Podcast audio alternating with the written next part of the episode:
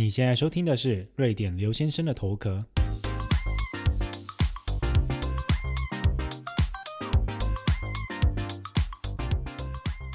Hello，大家好，欢迎来到今天的节目。看了一下呢，上一集的节目是在三月二十号的时候发布的，也就是说隔了这么多个月在中间哦，到底做了些什么？来跟大家报告一下。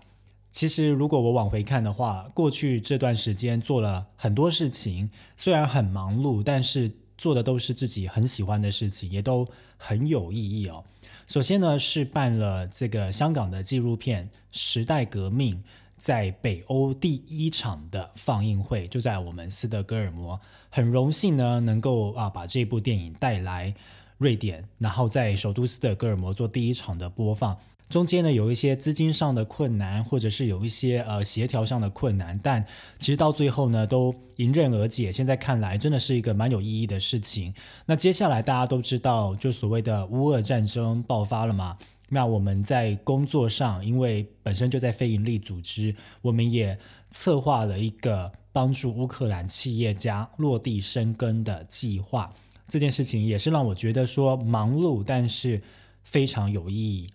接着呢，啊，我本人又加入了瑞典的青商会的组织，希望可以在瑞典和台湾之间促成一些交流上的一些往来，或者是经贸上的往来，让两国在彼此的国家里面呢，都更加的有形象，或者说更加的能够蓬勃发展。那最后最近在忙的事情呢是。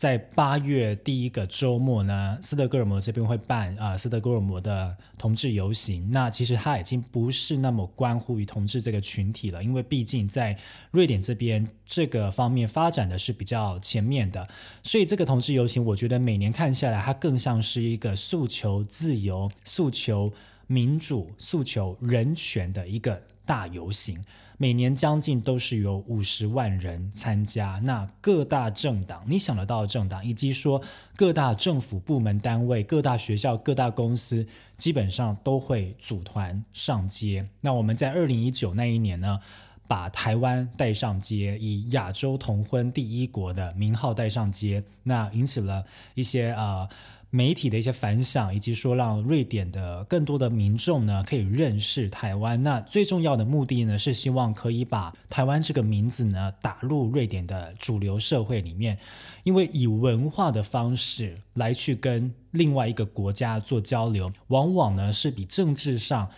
更具有影响力的，虽然它花的时间确实会比较长，但是长远来看，它的效果是很好的。那其实，在台湾在这方面这几年来越走越进步的这一块，它确实就是一个可以和瑞典来去交流的一个筹码。所以我们觉得把这个事情带上街是很重要的。那今年的八月初呢，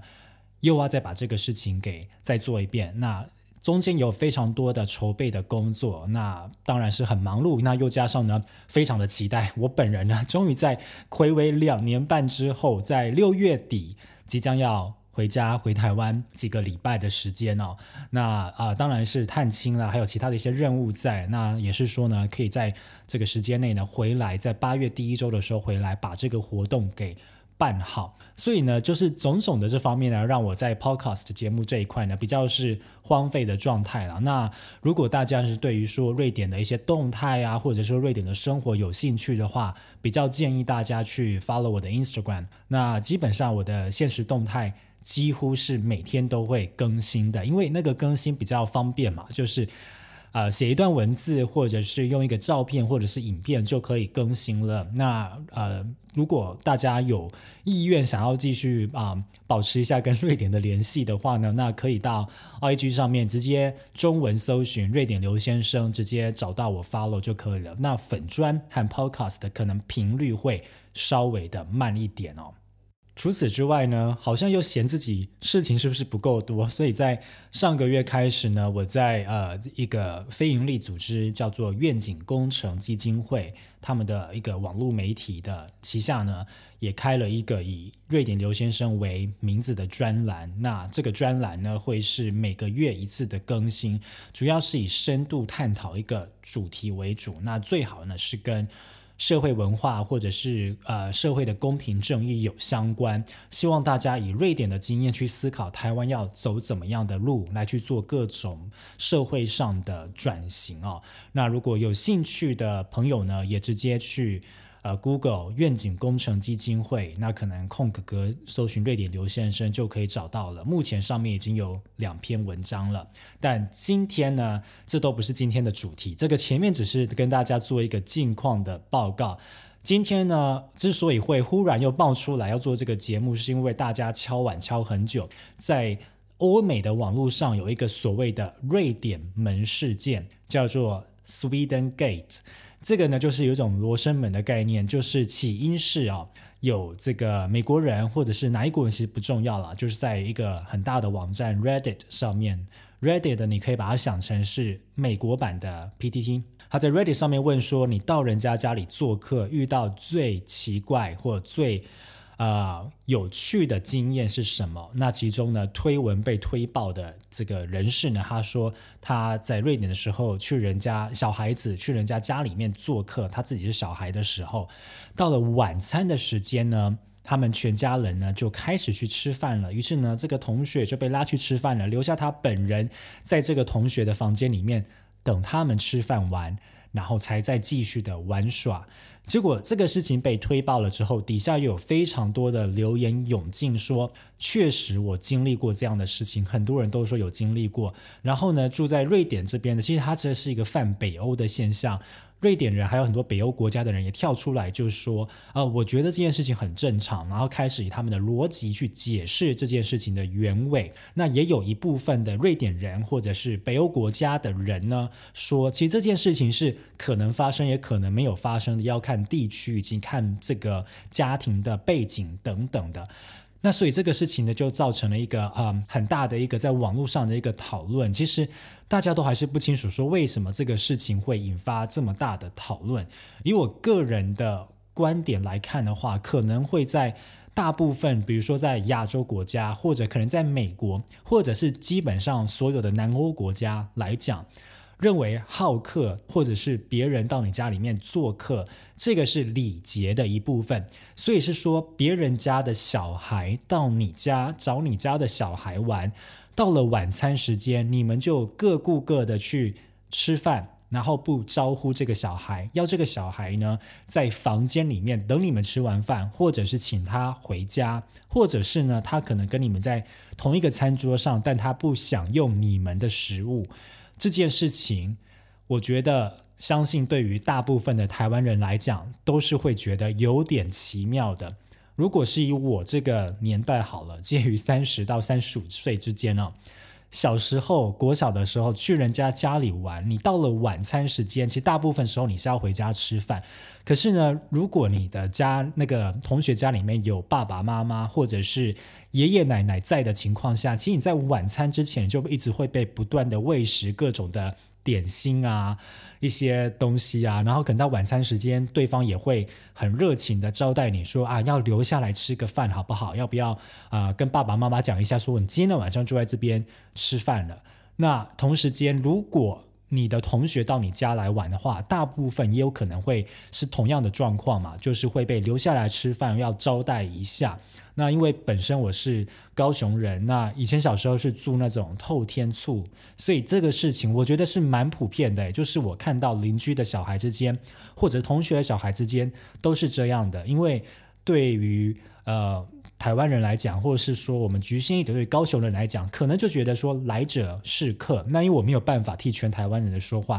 我也不知道说在呃，比如说在台北住在城市里公寓里面的小孩的状况是怎么样。可是今天到了瑞典，可能很多的状况是说呃不会请你家的小孩吃饭，或者是说要请你回家的这个状况，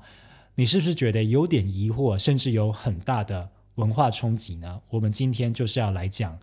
这件事情，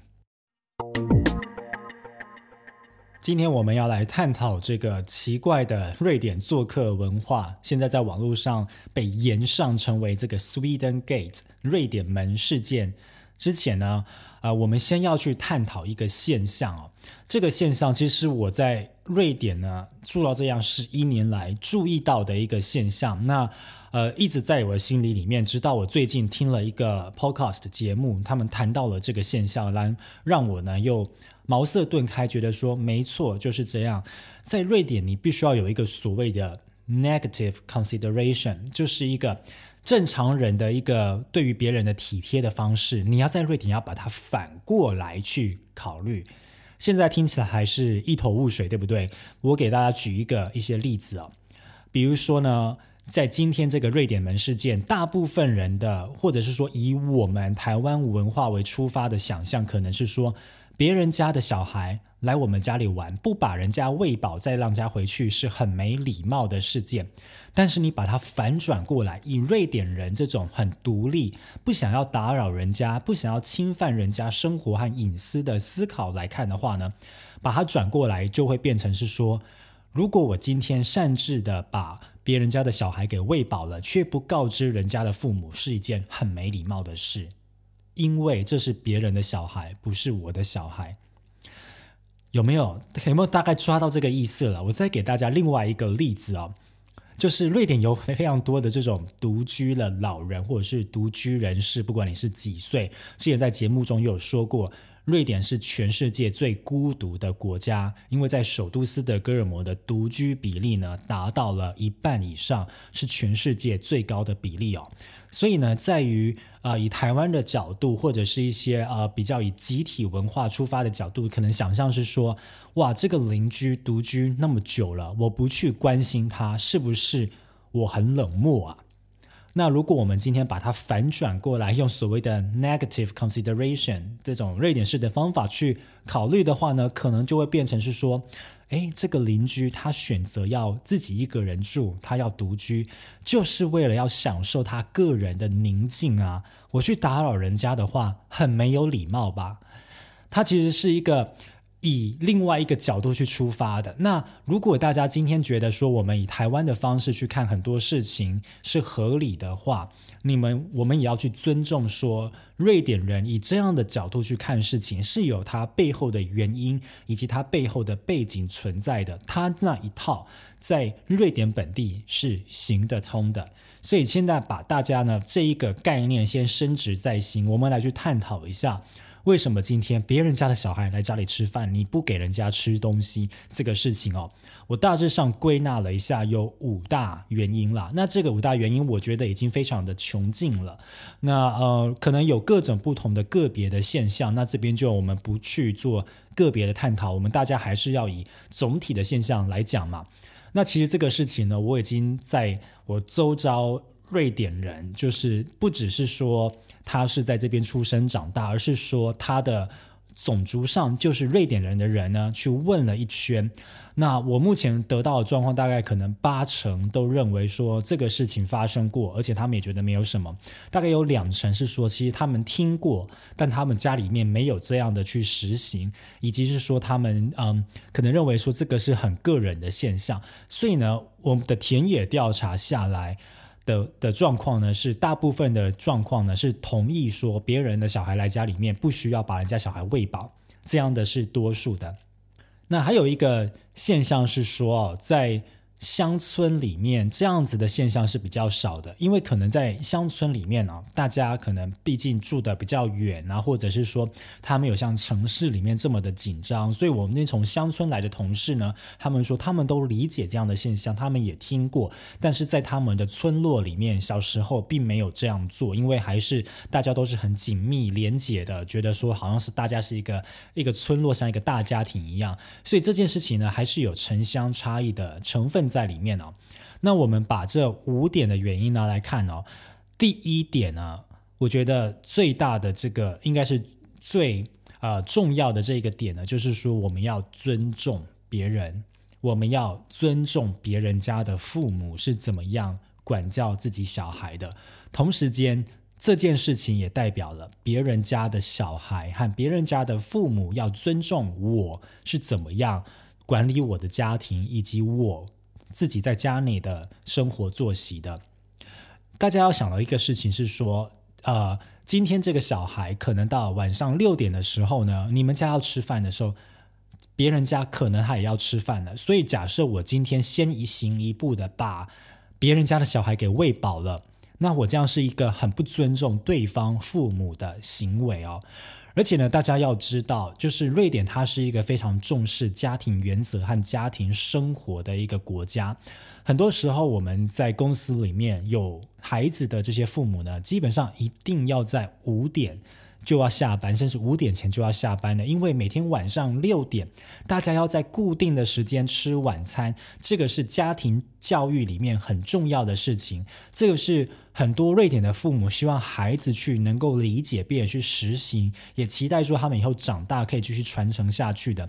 因为呢，每天晚上可能吃饭的这一小时是全家人可以聚在一起很重要的家庭时光。那这样的家庭时光，我当然是希望留给我自己的家庭。如果今天有别的小孩来的话，可能一次两次可以，但是可能很多时候是很固定的玩伴。那大家也要了解说，这段时间是我家庭的神圣时光，不希望被打扰到。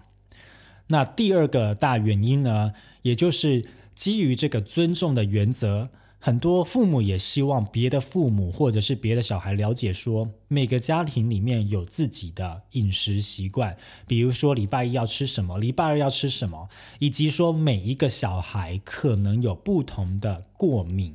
可能这个小孩呢吃了。海鲜甲壳类会有不良的反应，或者是说呢，对方的父母呢，其实呢最近希望他少吃一点淀粉，少吃一点糖等等的。那这个准备下来就很麻烦了，因为你确实是要针对你个人的家庭去做准备嘛，你要管到别人的小孩就比较麻烦了。所以第一点、第二点都是尊重对方父母的作息时间，尊重。自己家里以及对方家里重要的家庭温馨时光，以及尊重对方父母对自己小孩准备的饮食，在瑞典呢，尊重和独立这件事情是很重要的。今天当对方的父母呢，可能呢，你我们要设想说，对方的父母一定有一套管理家庭的方式，而我们要做的工作就是不要去干涉别人的这一套模式哦。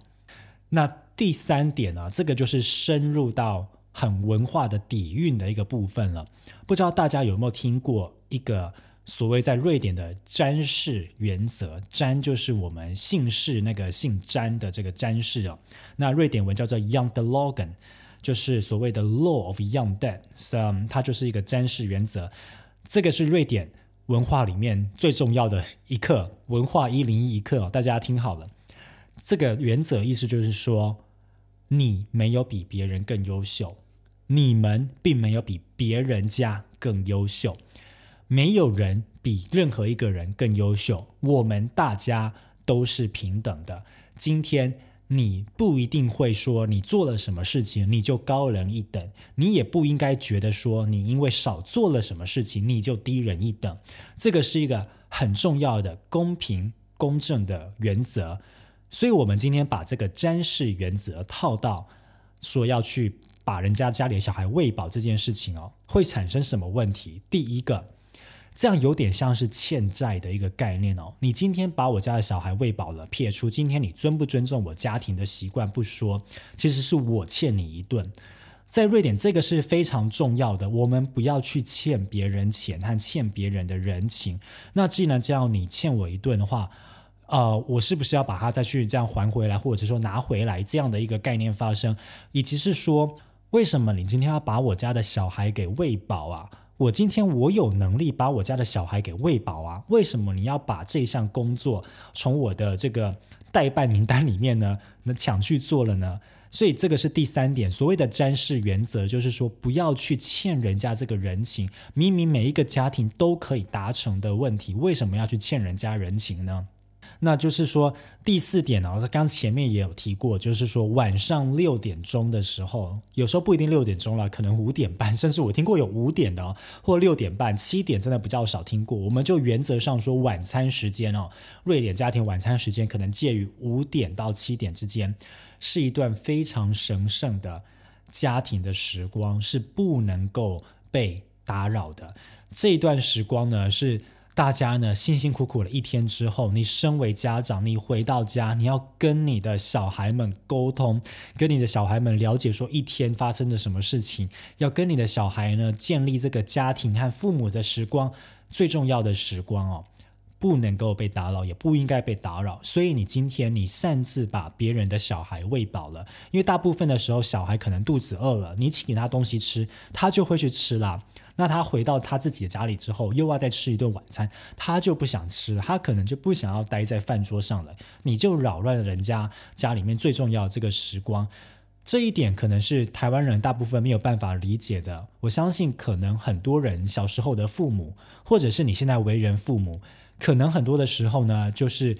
比如说啊，爸爸先回家，或妈妈先回家，先把家里的晚餐给打理好。那另外一个另外一个伴侣呢，就可能工作到比较晚才回到家，可能九点十点。所以你要每一天一到天晚上同一个时间待在家里吃家里煮的饭，是一件很难得的事情。但这也是瑞典的家庭教育中很重要的一环，以及说文化和工作和生活上的一个平衡。就是说，啊，在这个这样的社会氛围下，是期望父母要达到这样的事情的，因为政府或者是公司是可以让你早点离开公司，去把家庭生活给顾好的。所以，这样重要的家庭时光，你应该要尊重每一个人家庭的习惯，不要去打扰人家。那最后一点呢，其实是非常实用的一点哦。我们刚刚前面讲了四点，从文化的角度，从底蕴的角度，然后从吃饭的时间来探讨。但最后一点是说，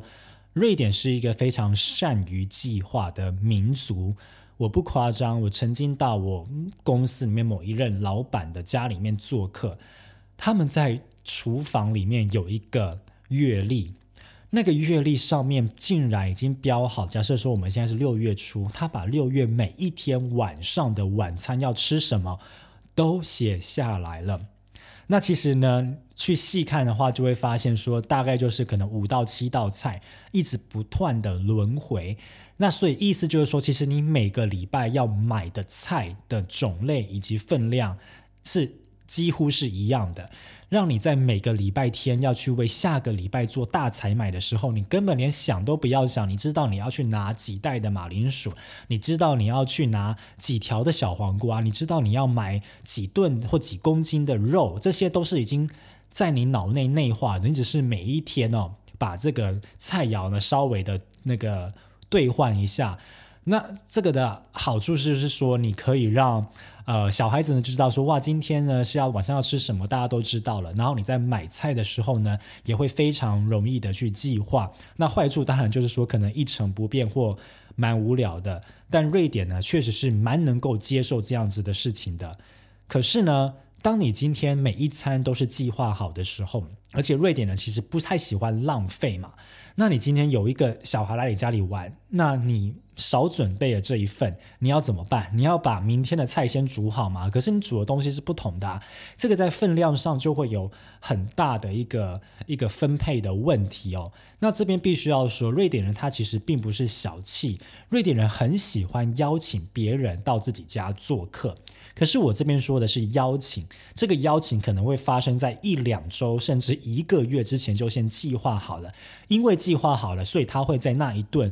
准备足够的分量，绝对会很啊啊盛情的去招待你。但是在这种没有计划好、这种所谓非常 spontaneous 的这种。这种来人家家里造访的情况下，你真的是会让人家不知道说我的分量要怎么去分配哦，所以才会造成是说，那今天呢就不请你吃，那你可能呢在客厅等我们吃完饭，或者是你在我孩子的房间里面等我们吃完饭，甚至可能要求你，那你也早点回家去吃饭，我们今天就到此结束了。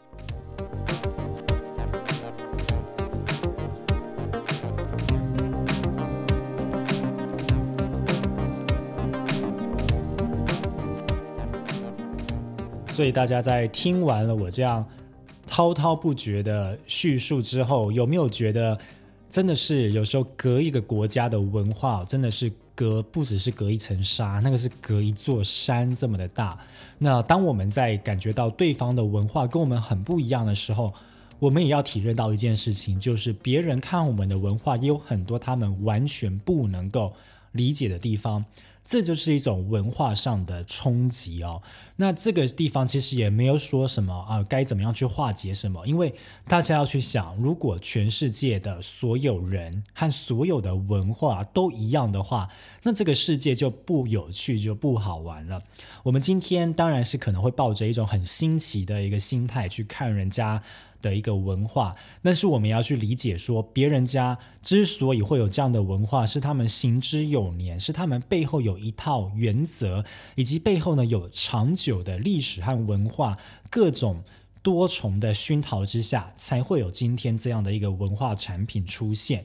那这个是别人的一个历史上的洪流下面，我们只看到的一小块。不要去觉得说好像很奇怪，或者是跟人家说为什么你们不这样做？因为当我们这样去想的时候，别人也可以看来看到我们这边来问说：那为什么你们的小孩要每天给他送到补习班，不让他回家六点钟跟大家一起吃晚餐呢？那你现在心里面会不会想说啊？因为我们要升学，因为父母工作很忙碌。可是对于瑞典人来看，就是说，哎，这些我好像也都觉得它是可以解决的啊。所以呢，这样去下去其实是无解的状况。我们应该需要多了解对方的文化里面呢，我们看到的这个事情永远都是冰山一角。我们要往下去探究，说它到底真正的原因是什么？因为很多时候，其实就算你了解了背后的原因，也不代表说你能够去。接受它，或者是去真正的去了解，说到底是怎么样。那这个就是文化非常有趣，而且也我觉得是非常难能可贵的地方了。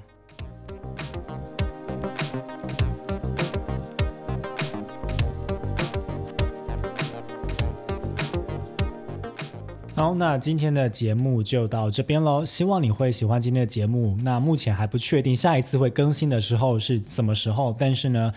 六月底的时候呢，终于要回台湾了，暌违两年半没有回家，感觉非常的近乡情怯。那这一次呢，也会待比较长的时间，所以其实有在想说，如果有任何一些交流的机会，或者是一些呃讲座的机会，或者是各大单位或者是各大媒体呢，如果你有任何想到可以呢有一种交流，或者是讲座或演讲各种机会的话呢，都不要。害羞可以呢啊来找我，那我们来洽谈一下，我们有怎么样的方式来可以跟大家合作？因为确实是很想要。深度去了解台湾人到底对瑞典有兴趣的地方在哪里，以及说我呢如何可以这样